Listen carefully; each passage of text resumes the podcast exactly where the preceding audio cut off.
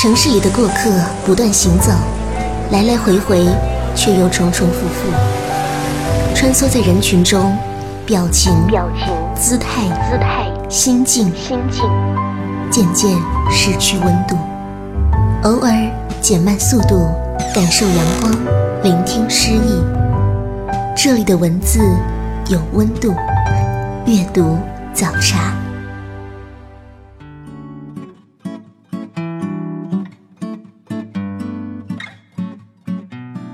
欢迎收听阅读早茶，我是主持人西西。喜欢这档节目的朋友，可以关注到我的个人微博“嬉闹西西”。电影《北京遇上西雅图之不二情书》最近非常火爆，也顺带呢带火了一本书，名字叫做《查令十字街八十四号》。很多人看了电影之后呢，就去网上搜索。这到底是一部什么样的书？背后又有一个怎么样的故事呢？其实，这本被演员吴秀波捧在手上的书，是一本关于书的书。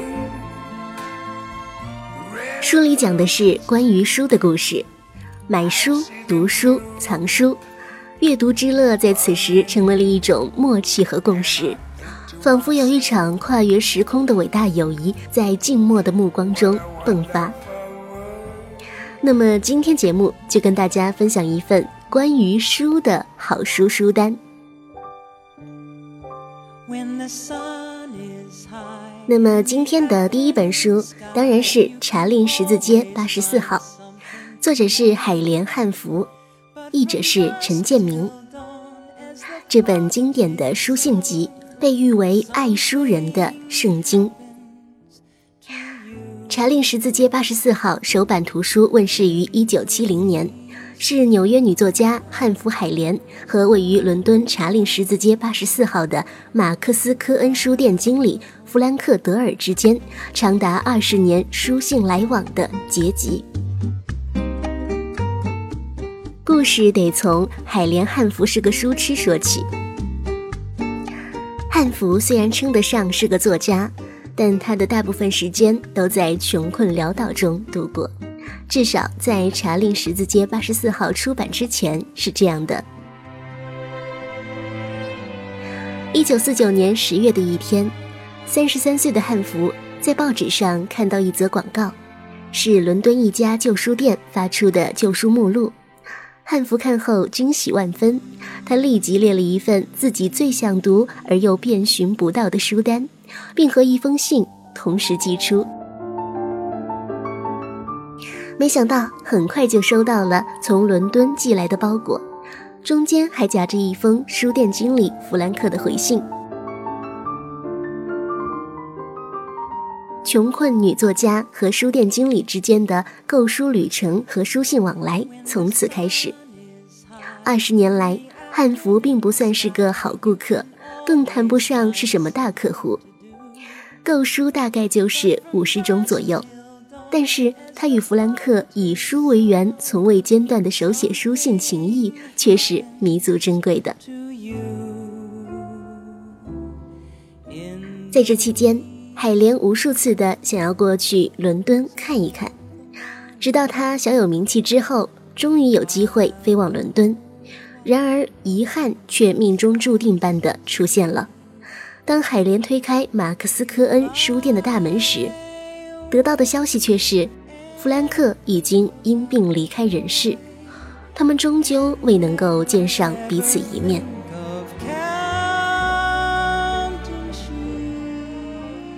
后来，海莲将他们多年间通信的信件投给出版社，甚至在投给出版社之前，他连书的名字都没有想好，只是随手写上了书店的地址。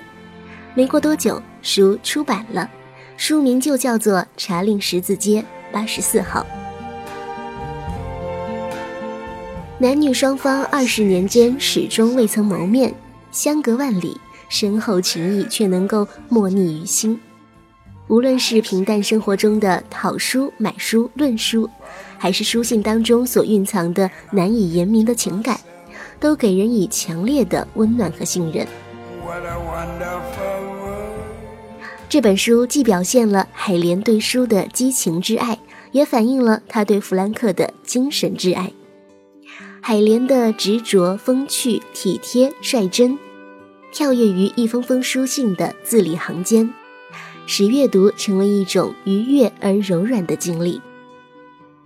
来往的书信被海莲汇集成此书，被翻译成数十种文字，流传于世。凑巧的是，这本书的中文译者陈建明是台湾的一位古旧书店的工作人员。他在没有被出版方邀请作为译者之前，就已经凭借着自己对查令十字街八十四号的热情，动手开始翻译其中的章节。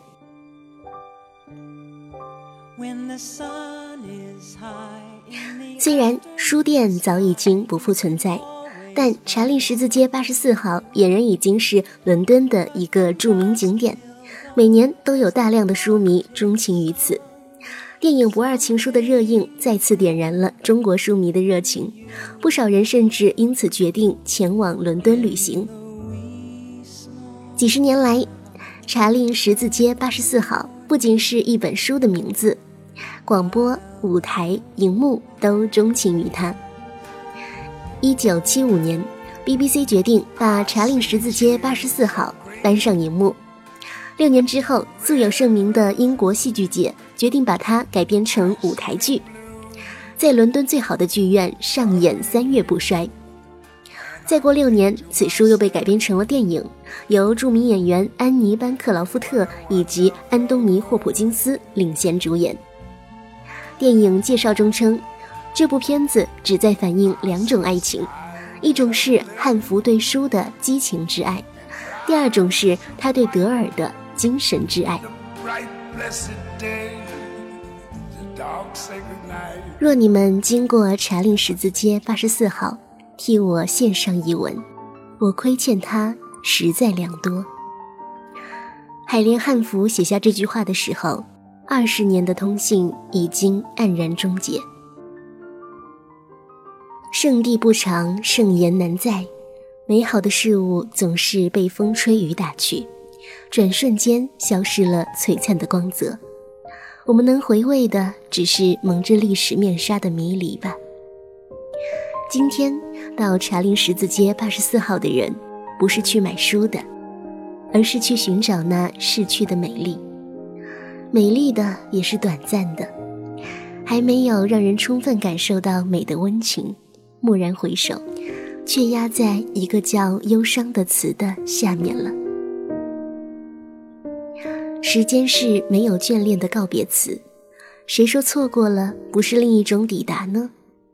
当汉服走到即将被拆迁的马克思与科恩书店，他笑着对空荡荡的书店说：“我来了，弗兰克，我终于来了。”消弭了二十多年由时间和空间划开的距离。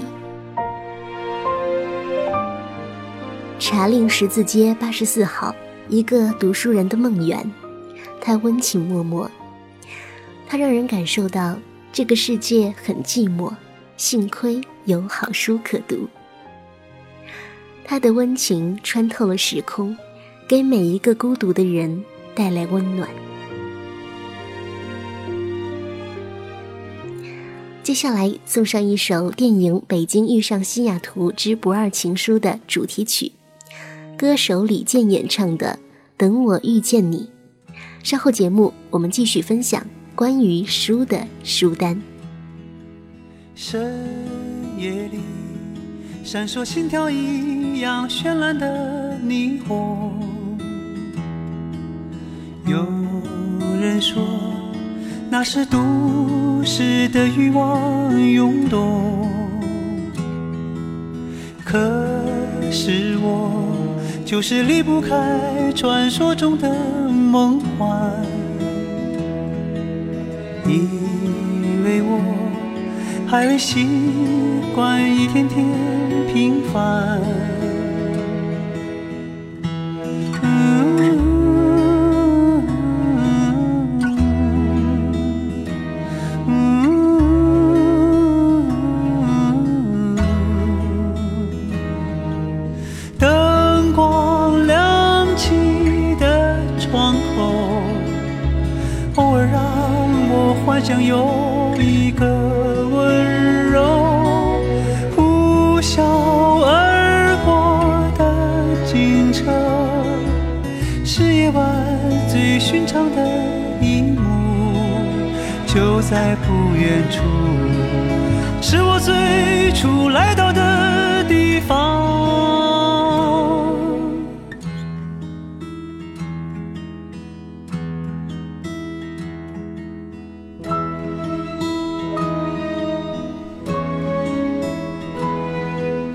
在哪里，我才能够遇见生命中的你？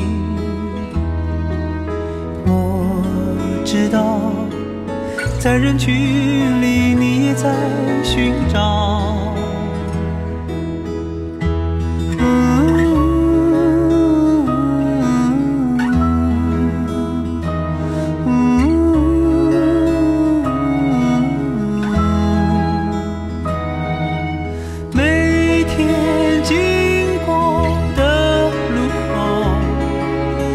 不知道你是否经过了没有？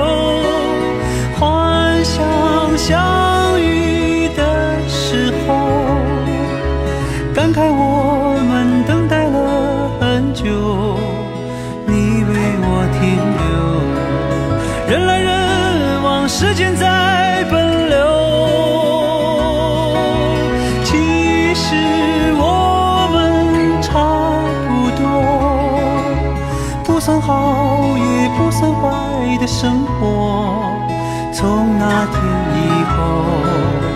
有些路再不怕一人走。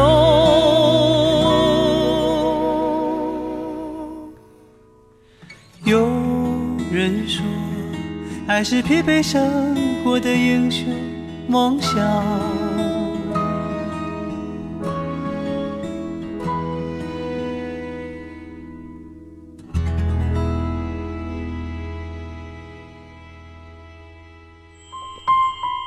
有时，只想找寻一条安静的街道，随意翻开某一本书，忘记时间，忘掉烦恼。在您耳边的是阅读早茶。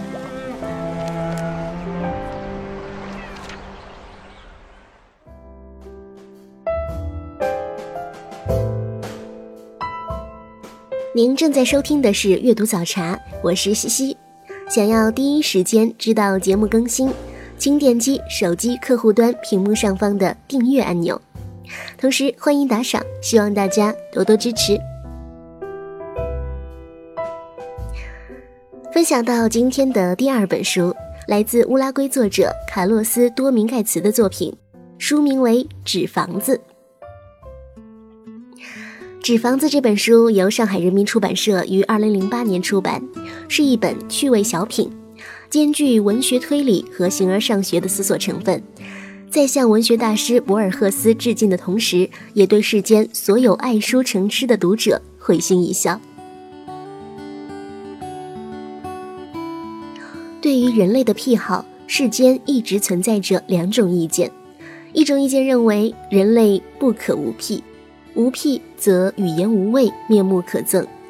另外一种意见呢，则恰恰相反，认为癖好意味着执着和沉溺。说的直白一点，玩物丧志，画地为牢，都是癖好的最佳注脚。比如说，藏书作为癖好，虽然是一件风雅事，然而有人获益良多，有人却成为了书的囚徒。可见。书籍既能够让人思想自由，也极有可能成为灵魂的枷锁，乃至最终为书所累，终生被书奴役而不自知。这其中最为极端的例子，莫过于小说《纸房子》中讲述的一个故事。在《纸房子》的一开头，发生了一件因书而死的害事。女教授布鲁马伦农。在旧书店买了一本艾米丽·狄金森诗集，他边读边走，才读到第二首诗，就在街口被汽车撞死了。而布鲁玛死后不久，他的同事发现了一本康拉德的阴影线，扉页上有布鲁玛的神秘题赠，书缘似乎还有水泥的痕迹。满心好奇的他，于是踏上了一场跨越大西洋的追寻之旅，想要找出死者和这位神秘记书人布劳尔之间究竟有何关联。爱书狂布劳尔的屋里满满全都是书。从地板到天花板，从四面墙壁向外延伸，甚至占据了卧室和车库，迫使他睡在阁楼里。书籍的排列则有着非常严密而不可违背的规则，例如，莎士比亚不可与马洛并列，因为两个人互控对方抄袭；又如马丁·艾米斯不可与朱利安·巴恩斯共存，还有巴尔加斯·略萨与加西亚·马尔克斯。因为友谊宣告决裂。布劳尔后来甚至在大西洋岸边的沙丘上，用真本书给自己搭建起了一座房子。书评人思玉说：“读纸房子的体验，就类似于我们被上帝涮了一把似的。而这种涮法呢，一点都不好玩，是一种恐怖的体验。怎么形容呢？”我觉得读纸房子是一种平面的恐怖，一种类似被压抑着的恐惧，就是那种平时怎么也和恐怖联系不到一起的东西。突然间，你发现字里行间原来都是恐怖的字眼，隐约闪烁。这种体验一点点的聚集，一点点的积累，原本星星点点的恐惧，感觉像是一个雪球一样越来越大。并且在你身心完全不设防的时刻，重重地压在你的心头。这就是我合上这本薄薄的、看似很容易就读完的书的那一刻的真实体验。我们都是书的囚徒，有时只想找寻一条安静的街道，随意翻开某一本书，忘记时间。忘掉烦恼，在您耳边的是阅读早茶。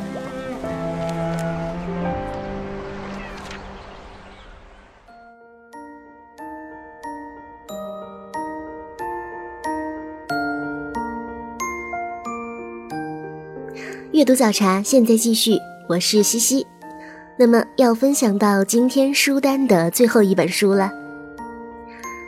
纵观历史，有的书改变了世界，它们扭转了我们看待自身和他人的方式，它们引发争论，产生意见，挑起战争，催化革命，它们发人深省，激发愤懑，鼓动情绪，提供慰藉，它们丰富了我们的生活，也摧毁了我们的生活。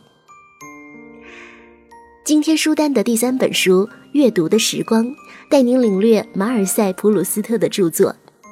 本书作者马尔塞·普鲁斯特，译者魏科林。普鲁斯特考察了书籍带给大家的苦与乐，发人深省。他让我们看到了罗斯金以及其著作是如何优美，以及孩提时代迷失于文学世界是多么的快乐。普鲁斯特说。不少作家在动手写作之前，喜欢念几页优美的文字。爱默生很少不看几页柏拉图的作品就开始写作，但丁也不是唯一一个被维吉尔领到天堂门槛的诗人，他本人亦是如此。对普鲁斯特而言，阅读是写作的必经之路，是一种刺激写作的方式和赋予写作以养料的过程。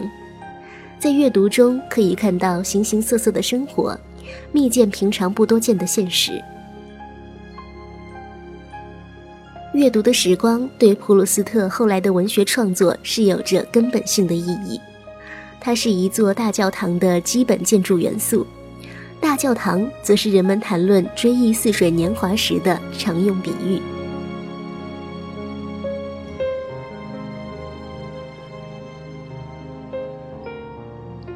在序言中，作者写道：“每隔一段时间，媒体就喜欢评选一次影响世界的某个人，或者改变历史的某项发明。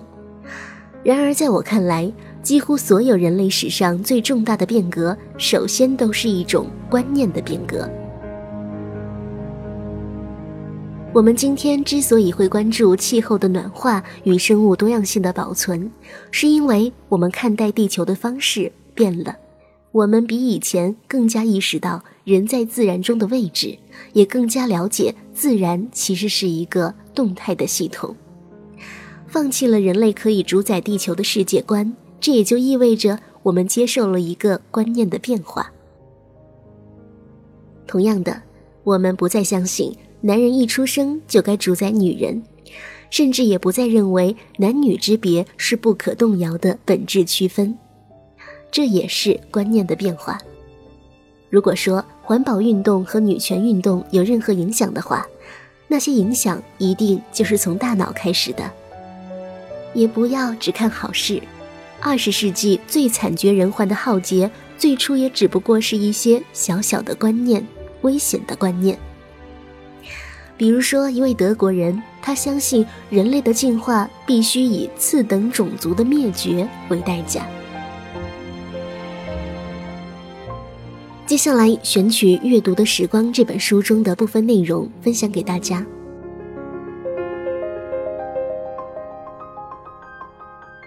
但至少，亚眠的圣经中的这幅版画，会在你的回忆中将索姆河岸和大教堂紧密相连。要比你亲眼所见更加密切。无论你处在城市的哪个位置，这幅画与我所说的一切都更好地证明拉斯金从不将大教堂之美同其所处的乡村魅力分割开来。每个参观者都能领会到这种魅力，它依然存在于那独特的、充满诗意的乡村，还有他在那里度过的下午时分。或朦胧或金色的回忆。不仅亚眠的圣经的第一章命名为“在水边”，拉金斯计划撰写的关于夏尔特尔大教堂的书也将题为“厄尔之泉”。因此，他不仅仅在绘画中将教堂置于河岸，而且将哥特式大教堂的伟大同优美的法国风光联系在一起。我们会更加敏锐地感受到某处风景的个性魅力。如果我们不是拥有那魔法靴似的高速火车的话，如果我们还像从前那样为到达某个偏远之地不得不途经许多个乡村，它们与我们的目的地渐趋一致，就好像渐次递进的和谐之地，让外界元素难以进入。并以一种温柔而神秘的方式保护着它，使之免于雷同。不仅在自然界将之环绕，也在我们的头脑中为看到它做好了准备。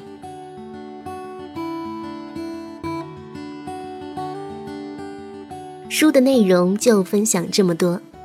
今天节目带领大家穿越书海，介绍了三本关于书的书。分别是茶令十字街八十四号、纸房子、阅读的时光，希望你能够找到喜欢的那一本。我是西西，我们下期阅读早茶再会。